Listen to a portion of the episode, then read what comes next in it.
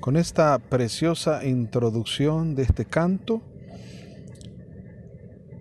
Quiero darles la bienvenida a todos ustedes que me escuchan a través de este podcast. Hoy que vamos a tener un apartado especial al final de esta semana laboral para hablar de el mandamiento más importante o los dos mandamientos más importantes a la luz del evangelio y a la luz de la misma palabra de Jesús. Por eso les pido que me acompañen y podamos cerrar esta semana de reflexiones, que la palabra de Dios sea entonces para nosotros fuente inagotable de vida y de bendición. Bienvenidos todos. Ahora nos dejamos iluminar por el Evangelio según San Marcos en el capítulo 12 y leeremos del versículo 28 al versículo 34 y desde luego lo vamos a leer en el nombre del Padre, del Hijo, del Espíritu Santo. Amén.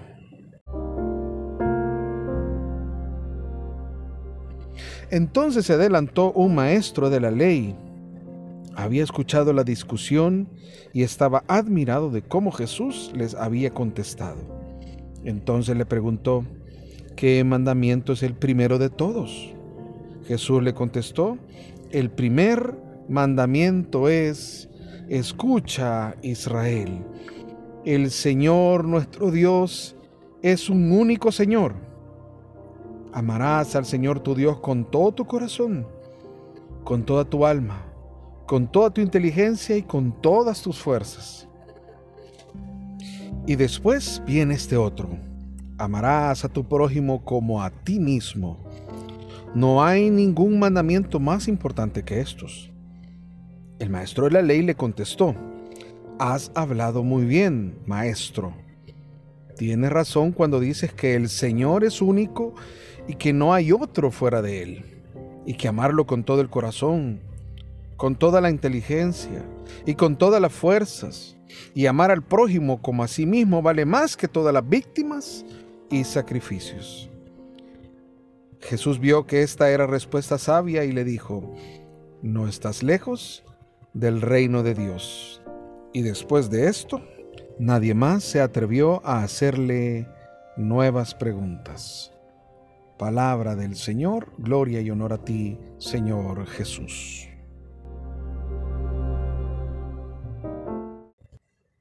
Cuando yo les dije que nos introducimos con un hermoso canto, bueno, la verdad que no dejé cantar, pero ya lo vamos a poner en un momento, porque ese es un canto famosísimo judío, Shema Israel, Adonai Eloheinu, Adonai Echad. Oh, el Señor, oye, escucha, Israel, el Señor nuestro Dios es un único Señor, es un único Dios. Es hermosísimo canto, ya lo vamos a escuchar eh, eh, en, uno que, que cante y hable hebreo de verdad. Pero me encanta, me, encanta escuchar esto porque uno, uno ahora puede entonces pensar, bueno, fíjense, la interlocución que Jesús tiene en esta porción del Evangelio, según San Marcos, se da con un maestro de la ley. Hemos visto infinidad de ocasiones en las que Jesús se vuelve confrontativo. Y hay muchas confrontaciones, con maestros de la ley y fariseos. Se ve como que, como que, como que, como que Jesús la tuviera contra ellos. Hemos dicho en muchas ocasiones que eh, el, asunto de los fariseos era, no todos los fariseos eran de la misma línea. De alguna manera, los, los, el conocimiento nos lleva a reconocer que habían dos grandes escuelas en el tiempo de Jesús de maestros de la ley, es decir, dos tipos de fariseos, dos escuelas de fariseos. Una era la, escuela formada por Hilel y la otra la escuela formada por Shammai.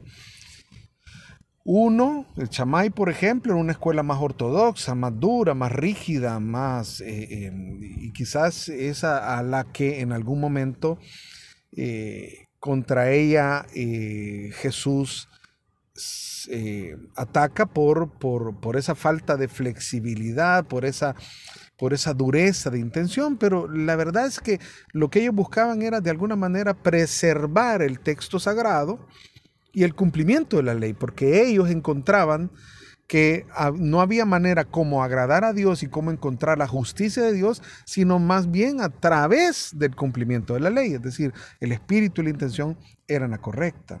Por eso es que Jesús, ante ellos, es que Jesús insiste y dice, hagan lo que ellos dicen, no lo que ellos hacen. No los imiten.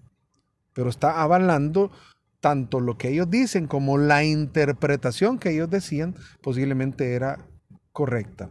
El otro grupo era no de Hillel. Hillel quizás era una escuela un poquito más flexible, más, eh, eh, tal vez más, más actualizada al momento en el que se estaba viviendo. Incluso eh, ya la escuela de Hillel enseñaba el precepto dado en el libro de Levítico, que era el amar al prójimo, porque de acuerdo a la otra escuela, la escuela de Shammai, se decía, amarás al Señor tu Dios y amarás, eh, eh, a, amarás a tu prójimo y aborrecerás a tu enemigo. En cambio, la escuela de Hillel ya enseñaba, amarás al prójimo. Tal vez no como a ti mismo, pero sí en la misma intensidad, es decir, en aquel precepto que se escucha de Jesús, todo aquello que te gusta que hagan contigo, hazlo con los demás. Eh, solo que Hillel lo enseñaba de una manera negativa. Es decir, todo lo que no te gusta que hagan contigo, no se lo hagas a tu prójimo. Entonces ya había un pensamiento un tanto diferente, renovado, y así podemos ir sacando de diferentes, de los diferentes mandamientos, las interpretaciones que se daban en ese tiempo. Incluso había como una tercera corriente que se estaba moviendo en el tiempo de Jesús, que agarraba un poco de lo de Shammai y un poco lo de Hillel. Entonces, lo que pasa es que entonces lo que Jesús venía y dice, bueno, no, yo vamos a darle una correcta interpretación. Vamos entonces a ser fieles al espíritu con el que se les transmitió los mandamientos. Y por eso viene y lo encierra en un solo mandamiento. Ahora, cuando vemos la actuación de este maestro de la ley, vemos que la intención no es mala. Entonces hay una cosa que, que es imperativo para mí ahora dejar bien claro dentro del pueblo de Israel, dentro del judaísmo, dentro del fariseísmo, en los maestros de la ley, había gente con buen corazón, había gente que realmente era fiel a la Torá, fiel a la palabra de Dios, con un estilo de vida tan apegado a la fuente, con un estilo de vida eh, tan eh, justo, santo, bueno, buscaban a Dios de verdad. Entonces, algunas veces creo que eh, hemos echado mucha tierra contra el judaísmo, contra el fariseísmo o contra los maestros de la ley, pero vemos, por ejemplo, este maestro de la ley que está hablando con Jesús, que le pregunta a Jesús, no tiene mala intención, tiene una buena intención, no hay intenciones oscuras detrás de él. Él realmente está buscando la verdad y ve que hay un pensamiento parecido. Incluso él lo deja claro. Tienes razón cuando dices, el Señor es único y no hay otro fuera de él. Entonces entiende que este que está hablando Jesús no está en contraposición al Dios al que él sirve y al que él ama. Es el mismo Dios, solo que ahora este le llama Padre. Entonces está dejando claro cuál es el mandamiento. Ahora, yo quiero aclarar una cosa, porque nuevamente dice, bueno, ¿y a dónde están estos mandamientos? Aquí no estamos hablando del decálogo, de aquellos diez mandamientos que se le dieron a Moisés en el monte Sinaí se le dio escritos por el dedo de Dios sino más bien de otros mandamientos que fueron agregándose. Acuérdense que no solo son los diez mandamientos, sino que hay una serie, una cantidad de mandamientos que van, se fueron escribiendo en Deuteronomio, en Números, en Levítico. Por ejemplo, este que hemos visto ahora, amarás al Señor tu Dios con todo tu corazón, con toda tu fuerza, con toda tu inteligencia, con toda tu alma, y a tu prójimo como a ti mismo está en Deuteronomio capítulo 6. Más bien, esta primera parte, el al prójimo como a ti mismo, está en el libro de Levítico 19, 18. Entonces es importante saberlo eso. Ahora Jesús conjunta los dos y los pone como los más importantes. También tenemos que entender de que, como dijimos el día de ayer, para los israelitas habían mandamientos graves y mandamientos leves, o mandamientos importantes y mandamientos menos importantes, porque estamos hablando de la cantidad de mandamientos que ellos tenían. Ellos tenían 613 mandamientos, divididos en dos, 248 mandamientos y 365 prohibiciones, que eran las que se veían casi que una por año. Juntas hacían los 613 decretos o preceptos de la ley. Pero dentro, dentro de esos 248 mandamientos, habían unos que ellos consideraban como más graves, o sea, de estricto cumplimiento, y otros un poco más leves. Jesús incluso a todos les da una importancia. Es más, decía en el texto de ayer, alguno que quite una tilde o una O de uno de ellos es el más pequeño en el reino. Entonces todos tienen una similar importancia. Pero ahora Jesús lo, lo que va a hacer es a simplificar. Lo más importante es amar a Dios. Y por eso dice, escucha Israel. Es importante que lo podamos entender y, en todas las dimensiones, porque es el Señor es tu Dios al que debes de amar con todo tu corazón donde están todos los sentimientos, con toda tu alma donde está la fuerza y la voluntad, con toda tu inteligencia donde está el razonamiento y con todas tus fuerzas. O sea, con todo el ímpetu humano se dan cuenta que están todas las áreas, lo humano, el razonamiento, la inteligencia, el sentimiento y el corazón. Los, ¿Se dan cuenta? Miren qué interesante. Y con esa misma intensidad con la que amamos a Dios con todas las áreas de nuestra vida, con esa misma forma que Dios es el primer lugar en todo, Dios tiene que estar antes de cualquier cosa, Dios tiene que ser lo primero en nuestra vida. Lo primero que hacemos al despertar, lo último que hacemos al acostarnos, Dios tiene que ser lo primero en lo que tenemos que pensar. Cada vez que tenemos que tomar una decisión, tiene que ser en el nombre de Dios y tiene que ser pensando en Dios. Y, porque eso significa amarlo. Amar a Dios en cuestiones prácticas es ponerlo a Él en primer lugar, darle la preeminencia que Dios tiene. Dios está antes de cualquier cosa o de cualquier persona. En el ejercicio práctico, eso no es tan sencillo como se dice. Pero como decimos en idioma folclórico, tenemos que hacer la cacha, porque de eso se trata. Porque tenemos que ir venciéndonos a nosotros mismos, renunciar a nosotros mismos, renunciar, eh, de alguna manera, dejar en segundo plano lo que más amamos, que son a nuestros hijos, a nuestra familia, a nuestra esposa, poner en segundo plano nuestro trabajo, que algunas veces mm, parece que no podemos prescindir de él.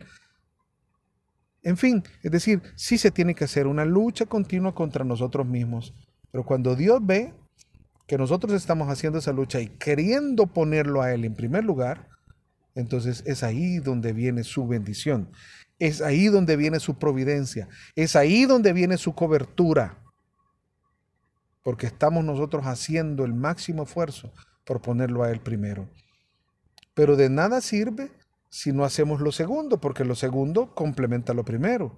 Cuando ya hemos alcanzado el, nivel de amar a Dios, estamos recibiendo amor, Él mismo nos capacita. Al final el amor que le damos a Él, Él mismo nos lo ha regalado, Él mismo nos lo ha dado. Nosotros lo primero es que somos abrazados en su amor para poderlo amar a Él, pero también para tener la capacidad de amar a nuestros, en nuestros hermanos, amar a nuestro prójimo, el que está más cerca, no al que nos hace bien, es amar a nuestro prójimo, al que está a la par de nosotros, amarlo a Él, con la misma intensidad con que amamos a Dios. Porque aquí complementaríamos aquello que en algún momento hemos oído, porque nadie puede decir, eso lo dice el apóstol Juan, nadie puede decir que ama a Dios a quien no ve, y aborrece a su prójimo a quien sí ve. Tiene que ser congruente nuestro amor hacia Él. No hay mandamiento más importante. Y eso nos hace estar, como se lo dijo al maestro de la ley, cerca del reino de Dios. Ahora quiero dejar estos últimos momentos para que disfrutemos este hermoso canto del Shema Israel y nos transportemos a ese tiempo para que adoremos a nuestro Dios como nuestro único Dios y como nuestro único Señor.